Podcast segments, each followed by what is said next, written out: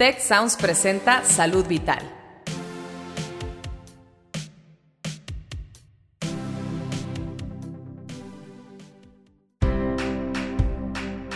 Esto es Salud Vital. Yo soy Fernando Castilleja. Y yo soy Marcela Toscano. Y aquí comienza tu ruta de bienestar.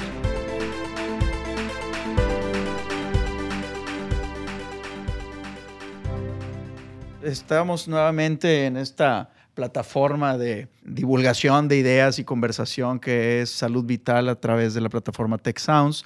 Hoy con el gustazo de tener aquí enfrente de mí a un cuate que pivoteó bien cañón en su historia. Es un cuate de Monterrey que se hizo cardiólogo siguiendo figuras eh, importantes e influencias eh, nacionales sobre la cardiología y que llegó y se entrenó en los Estados Unidos, eh, convirtiéndose en un exitoso cardiólogo intervencionista eh, que se metió mucho en el tema innovación, emprendimiento, tecnología. Ahí lo veías en las plataformas con sus Google Glasses y inventando cosas. Cristian Assad eh, le dio la vuelta al tratamiento de las cosas y se puso una meta enfrente, back to basics, de cómo vamos a llegar de infartados a prevenir de manera simple, sencilla, con el día a día, llegar a esas catastróficas enfermedades crónico-degenerativas. Cristian, bienvenido y gracias por estar aquí. Muchas gracias, un, tremendo placer y gracias por la, por la introducción. No, buenísimo. Oye, Cristian, este, hace ratito fuera del micrófono conversábamos un poco de esta epidemia gravísima de la obesidad, de, de cómo la, la condición número uno ahorita en el mundo, más allá de la enfermedad cardiovascular y el cáncer, ahorita somos gordos. Y, esto tiene que ver eh, con algo, a lo mejor alguna predisposición genética y ambiental y tal, pero creo, y en diferentes conversaciones lo hemos visto con, con diferentes invitados, tiene que ver con mucho con estilo de vida. Sin duda alguna, 100%. ¿Qué opinas? ¿Cómo, ¿Cómo podemos atacar esto? Mira, yo creo que hay que, hay que entender eh, algo. Y es que generalmente tiramos la toalla cuando llegamos a los 35, 40 y empezamos a ver cambios en el cuerpo y decimos, esto es parte de la edad, ¿no? Esto es que, pues ya, ya pegué los 40 y, y la verdad es que no, hay que entender por qué van sucediendo las cosas, eh, hay que ir y averiguar como buen detective ¿De dónde vienen las recomendaciones? A empezarnos a cuestionar, a ver, espérame, ¿de dónde viene esta recomendación? Para los medicamentos, para las recomendaciones alimenticias. Y cuando empezamos a ver esto, encontramos un reverendo mugrero. Encontramos, por ejemplo, que en un artículo en 2016, en el, eh, Journal JAMA, eh, hablan de cómo la industria del azúcar estaba metidísima en la investigación echando la culpa a la grasa de lo que el azúcar estaba haciendo. Entonces, gracias a eso em, viene la implementación de las eh, recomendaciones alimenticias en 1977 y lo que sugiere es que hay que comer más carbohidrato y hay que comer menos grasa. Y curiosamente, a partir de este punto en la historia, empezamos a ver un incremento ridículo en la obesidad en la diabetes y en todos los problemas. Que vemos también en 1970. Vemos que se empieza a formar un uh, ámbito de trabajo más competitivo. en vez de, dormir 8 o 9 horas, estamos durmiendo 7 horas o 6 horas al mismo tiempo, que tiene una repercusión espantosa en nuestra salud, en lo que viene siendo eh, estrés, resistencia a la insulina, eventos cardiovasculares, etcétera. Que también vemos la incorporación de aceites vegetales, que también esto puede causar un poco de controversia, pero hay mucha eh, publicación acerca de que son, son inflamatorios. Entonces son muchas cosas que estamos viendo aquí que no es nada más el hecho de que, bueno, pegué a los 40, es de que hay que entender ¿Por qué? Y si estamos comiendo más carbohidrato, hay que entender cómo son lo que los macronutrientes. Una caloría no es una caloría. Cada caloría va a platicar con nuestro cuerpo y hacer que respondamos de una manera distinta.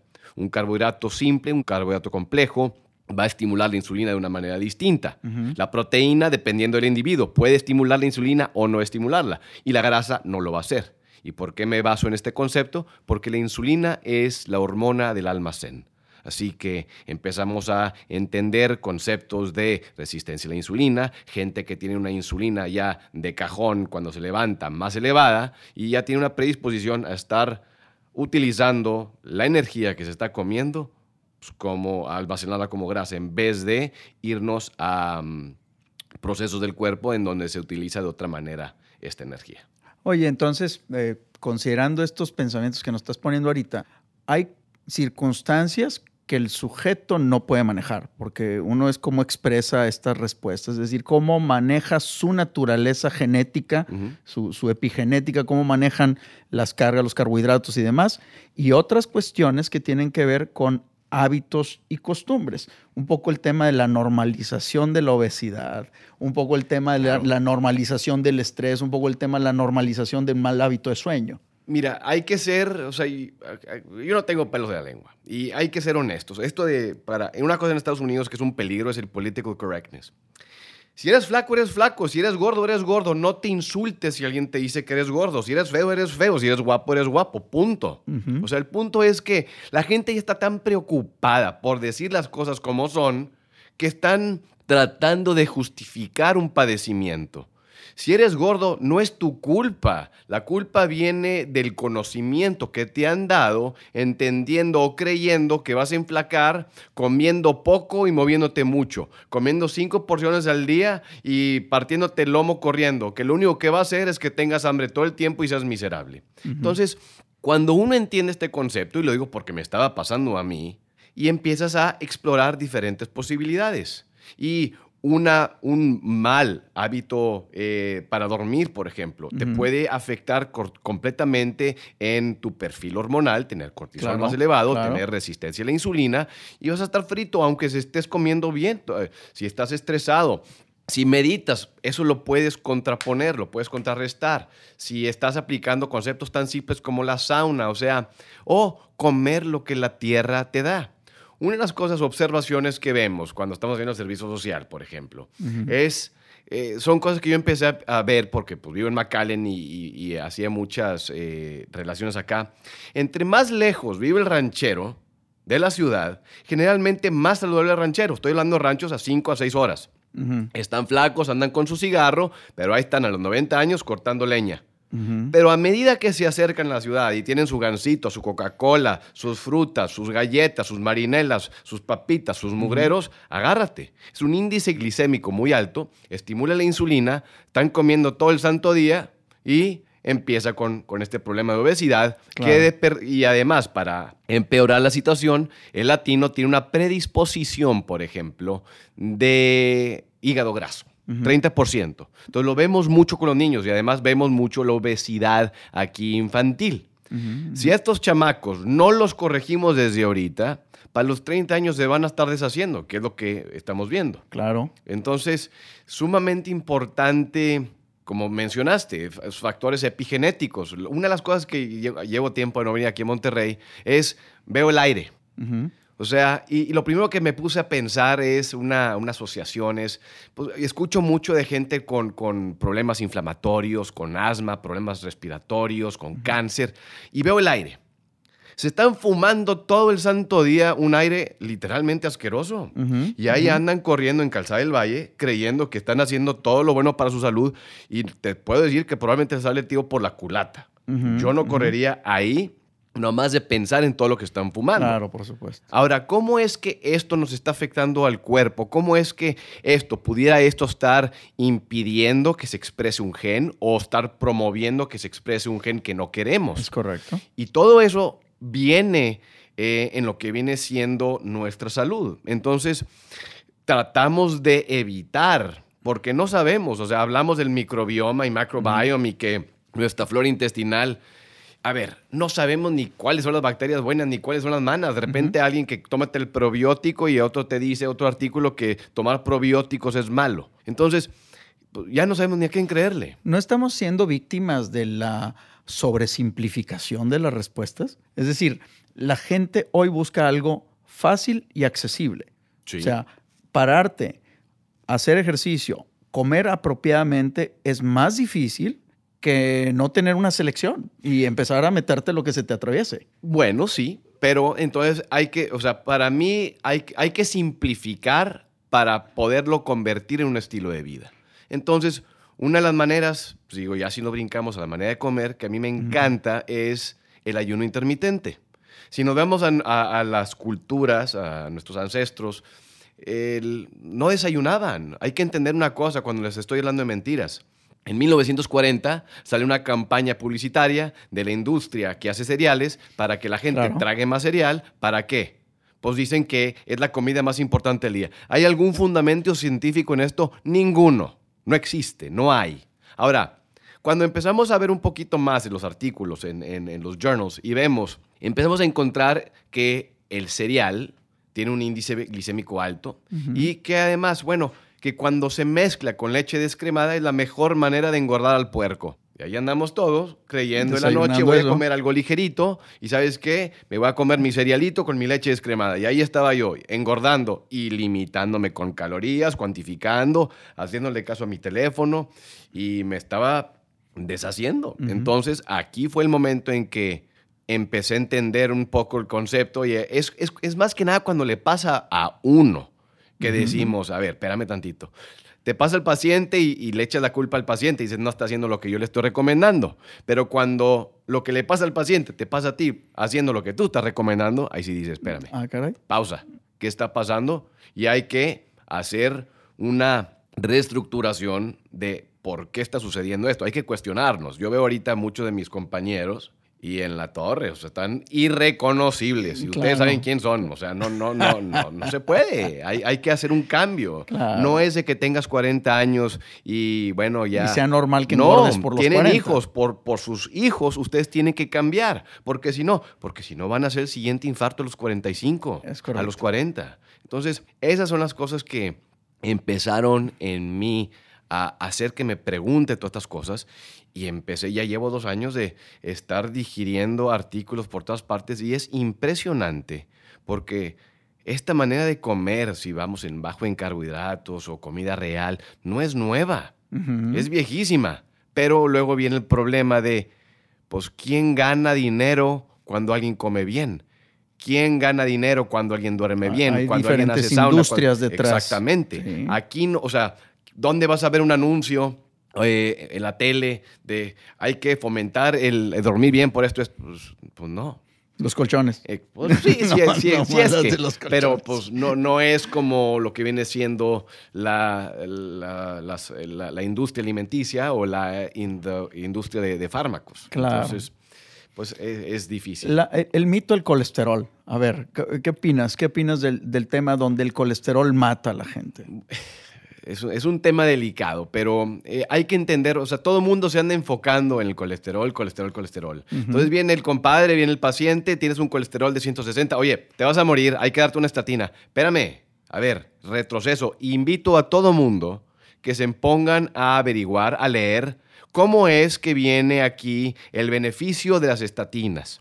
No estoy diciendo que no exista un rol de la estatina, pero estoy diciendo que se recetan como si fuera nada. Entonces alguien llega a los 35 años Claro. y le decimos, aquí vas a tener tu estatina.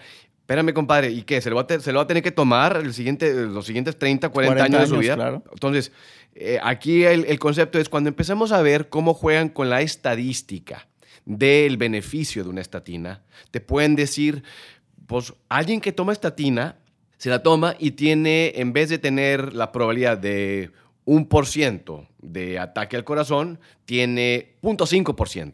Pues bueno, entonces ellos en vez de utilizar lo que viene siendo el riesgo absoluto, utilizan el riesgo relativo. Y ahora el riesgo relativo es pues de punto uno, digo de punto 5 a 1, entonces son 50%. 50% menos. Ah, y así te lo venden. Entonces Ajá, es dramático y cosas que, que yo no me cuestionaba, que empiezas a ver, Claro. pero empiezas a ver cuáles son los efectos secundarios.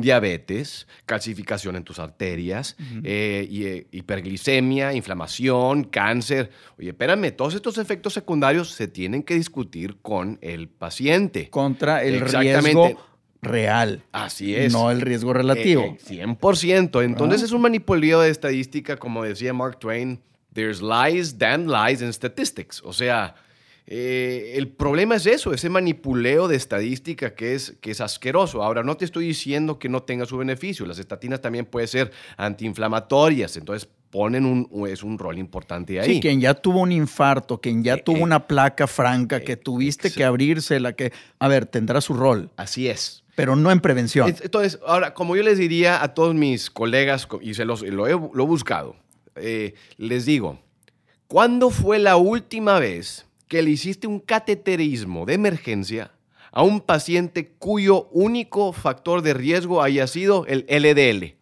Nadie, Nadie. me dice nada. Ahora, están los pacientes con familiar hypercholesterolemia, eh, ¿cómo se- eh, Sí, hipercolesterolemia colesterol. familiar, Sí.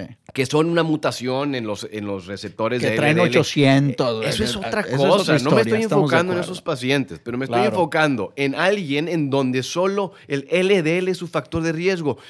Y no existe. O por lo menos no lo he visto yo y mis colegas, le pregunté la otra vez a mi papá, y tampoco. Entonces, ¿qué es lo que empezamos a encontrar? Empezamos a encontrar el, el- la importancia de el ratio de triglicéridos contra HDL, la resistencia a la insulina, la inflamación, las La obesidad interleucinas, abdominal. la obesidad, exactamente. Cosas que lo que pasa es que es bonito como médico porque pues recetamos estatina y luego luego te sientes bien, hiciste algo bueno por el paciente. Justificaste tu e- existencia. Exactamente. Correcto. Exactamente. Exacto. ¿Le hiciste algo bueno al paciente? No. Quizá de manera transitoria, si, si, Bueno, si lo pones en, en una meta donde decir, a ver, hermano, traes 250 de LDL, es un colesterol Sí. eh, muy elevado, eh, totalmente anormal. Vamos a hacer un plan para que cambies el estilo de vida y mientras tenemos el impacto del estilo de vida en el colesterol, usa la medicina. ¿Tú crees que es válido eso? Sí, sí es válido, pero lo que pasa es que hay que entender primero que nada, o sea, el LDL es una de las variables de la ecuación de la aterosclerosis. Una. Una. O sea, entonces hay que, hay que ver qué es lo que tiene que ocurrir para que el LDL se pueda meter al endotelio, que es la pared del vaso. Tiene que haber un- una lesión en el endotelio, tiene que haber algo que le permita que se esté metiendo. De repente te dicen, vienen los macrófagos, las células inflamatorias. Pero una de las cosas que no entendemos es que, primero que nada, cuando uno tiene hiperglicemia, glucosa alta en la sangre, la, la glucosa o la hiperglicemia eh, elimina o quita el borde del cepillo del, endo- del endotelio, que es el glicocáliz, que es lo que lo está protegiendo. La, la hiperglicemia te lo quita, ¡pum! Ahora, cuando hay hiperglicemia también viene una cosa que es la hiperinsulinemia, o sea, una insulina elevada. La insulina elevada afecta el endotelio también. ¿Qué hace? Bueno, Existe un concepto que se llama apoptosis, que es básicamente el suicidio de nuestras células. Muerte celular programada. Exactamente. Bueno, eh, la insulina a niveles normales es antiapoptórica, o sea, no, no- o sea, previene eso. Pero cuando tienes hiperinsulinemia, ese efecto se pierde. Entonces, ahora tenemos células suicidas en el endotelio. Tenemos, además, una hiperinsulinemia hace que las células del endotelio se engrosen, se, se hagan más eh, gruesas y más, eh, ¿cómo se dice, Steph? Eh, Sí, más duras, más rígidas. más duras, más rígidas. Y entonces la, la insulinemia también estimula la producción de endotelina 1, que es un vasoconstrictor. Vasoconstrictor. Elimina o Aprieta dis- los vasos sanguíneos. Exactamente, disminuye la producción de óxido nítrico, un vasodilatador. Ahora, entonces tenemos hipertensión, que es uno de los factores más importantes en el desarrollo de problemas cardiovasculares. Entonces, ahora estás viendo un escenario en donde tenemos un sistema eh, inflamatorio. La hiperglicemia, además, te hace más pegajoso, o sea, procoagulante. Sí, sí, sí. Eh, y cuando es la, la insulina, una hiperinsulinemia, te hace que tu fibrinolisis o tu camino de fibrinolisis sea menos efectivo. O Entonces, sea, favoreces por formación de coágulos. Eres una, eres una fábrica de coágulos que, o sea, los formas más fácil, lo deshaces menos fácil, tienes una pared endotelial que tiene inflamación, que ya no tiene glicocálix, que se van a estar suicidando las células. Y entonces empezamos a ver ahora el rol de cómo es que el LDL se puede empezar a meter, o el, colesterol. pero apenas ahí. A- ape- o, sí. sea, o sea, todo esto sucedió en el camino este, a, a tener la dislipidemia realmente, o sea, con, con hábitos, siendo gordo, siendo, eh, este, no teniendo control de la glucosa, no teniendo control de alimentación, no te- es decir, con puros temas potencialmente de hábitos y de estilo de vida, Ajá. Apenas estás llegando al colesterol. Exa- Exacto, o sea, es una parte. Y también hay que entender una cosa. Hay de colesterol a colesterol. O sea, el colesterol es una lipoproteína, el LDL. Entonces, el LDL puede tener colesterol, pero puede ser en partículas grandes o puede ser en partículas pequeñas. El que es de partículas pequeñas es el que es aterogénico. El que es el de partículas grandes generalmente tiene una característica en los estudios que no es aterogénico. ¿Y en qué encontramos un colesterol que no es aterogénico de partículas grandes? Generalmente en aquellas personas que tienen triglicéridos bajos y un HDL elevado, que es alguien que está metabólicamente flexible y saludable. Aquí te quieren bajar tus triglicéridos, subir tu HDL con medicamentos. Con pastillas. Eso es hacerlo artificialmente. Es como agarrarte un bocho y agarrar su motor y ponerle una carrocería de un Lamborghini. Sigue No siendo un levantar. bocho. Exacto. O sea, entonces aquí el punto es que eh, ha habido estudios en cuales quieren aumentar con medicamentos el HDL. ¿Y qué sucedió? Absolutamente nada. Entonces, eh, pues... La verdad es que el impacto de estas, a ver, nos podríamos echar 20 horas aquí charlando del tema, es largo. Eh, Y sobre todo, ¿sabes qué? Es, es largo en el sentido de que implica una reflexión de qué estoy haciendo yo como ser humano. Y cómo estoy confrontando mi realidad. Porque la puedo meterme empastillado toda la vida Sí. o puedo tener cambios de hábitos que favorezcan eh, eh, que el equilibrio eh, homeostático, esta cuestión metabólica, esté en un mejor nivel y prevengas la- la- el desarrollo de la Sí, enfermedad. o ¿no? sea, en vez de necesitar 10 medicamentos, que necesites dos. O sea, no te estoy diciendo que no sean buenos medicamentos, pero hay que enfocarnos en el estilo de Ten- vida para utilizar lo menos que podamos. tendrán un rol. Tú ves, eh, considerando la evolución de la humanidad y cómo hemos cambiado nuestra epidemiología de la enfermedad en los últimos 50 años, eh, a raíz de estos cambios que ya mencionabas, que seguramente fueron políticos y comerciales a- allá en a mediados del siglo pasado, ¿tú consideras que sea factible realmente como humanidad, que como comunidad, como sociedad, podamos tener estos cambios? Yo lo veo con mis pacientes. El- el- el- la, ca- la clave está en la educación y tienen que entender que es posible. Lo que pasa es que tiramos la toalla, tanto como médicos como pacientes. Creemos como médicos, ¿sabes qué? Pues veo poco cambio, pero una vez, o sea, cuando, y el mejor, como médico, cualquier doctor que me esté escuchando, el mejor individuo para empezar es con nosotros mismos y ver el cambio, porque de esa manera podemos motivar a nuestros pacientes, usarse de, de- de- de caso de, para, para que ellos vean y tienen que creerlo. Y para poder creerlo y saber cómo implementarlo, tienen que hacer- lo tenemos que hacer con nosotros mismos. Ser un ejemplo. Yo no, yo no te estaría aplicando mis recomendaciones hace dos años. Tú hubieras sido, este doctor es un merolico y un charlatán porque no creería lo que estoy diciendo.